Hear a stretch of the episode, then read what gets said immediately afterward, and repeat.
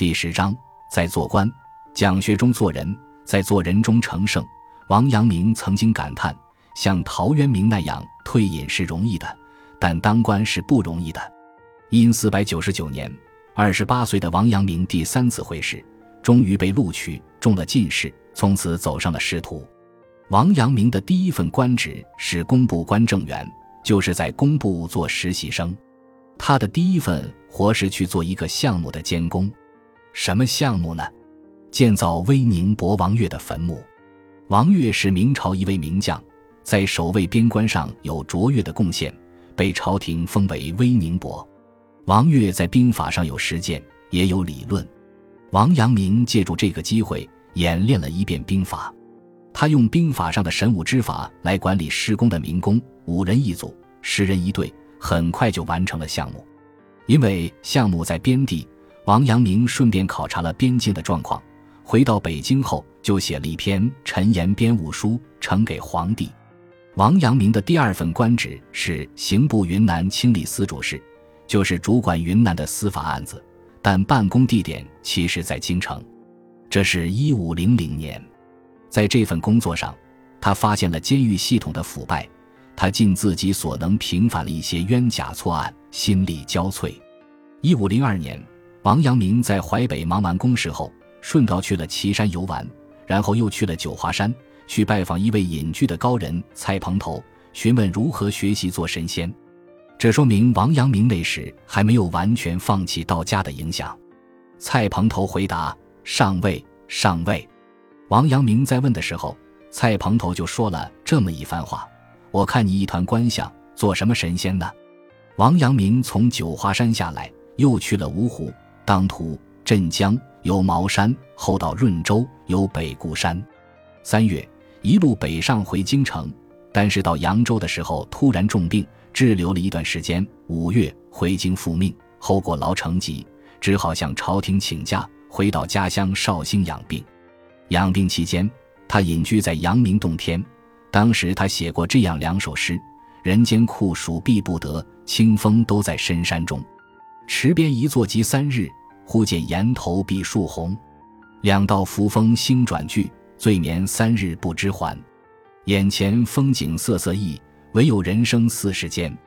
从此可以感受到他内心还是有着道家的出世之想，但也恰恰在这一段养病期间，他特别强烈的感受到了亲情的温暖，即使在深山里，也无法忘掉祖母、父母。在这一点上，他开始对道家和佛家有所质疑。这个爱亲的念头从小生成，要是这个念头可以去的，不成了断灭种姓吗？又有记载说，这段时期他去杭州游玩，见到一个和尚，已经闭关三年了，几乎不曾开口说话。王阳明走到和尚身边，大喝一声：“这和尚终日口巴巴说什么？终日眼睁睁看什么？”这句话其实颇有禅的机锋，可惜这个和尚只会打坐，并没有真正的觉悟。被王阳明一喝，居然说起话来。王阳明又问：“你有家吗？”和尚回答：“家里还有老母。”王阳明问：“想不想念你母亲？”和尚老实回答：“想念。”然后王阳明就和和尚讨论了一番关于人性的话题，说的和尚第二天就还俗回家奉养母亲去了。从此，王阳明越来越往儒学上走，往圣人之学上走。到龙场悟道之后，完全专注于圣人之学，再也没有动摇过。王阳明的第三份官职是山东乡试的主考官。这时，王阳明三十三岁，是弘治十七年（一千五百零四）。王阳明写过一篇《山东乡试录》，讲了自己对于圣人故乡山东的失望，同时又讲了自己希望科举能够帮助朝廷找到真正的人才。王阳明的第四份官职是兵部武选清理司主事，这是一五零四年的九月，王阳明从山东回到京城之后，就被调到兵部任职，负责选拔武官的考试。一五零五年，王阳明开始了讲学，讲身心修炼之学。可以说，王阳明在三十四岁那一年，完成了从我应该成为一个什么样的人到我想成为一个什么样的人的转变。从此以后。王阳明一生都在培植良知这颗种子，而在世间的社会角色一直是尽责的官员和不懈的教师，做官和讲学是他成圣的直接途径，一直到去世都没有改变，在做官讲学中做人，在做人中成圣。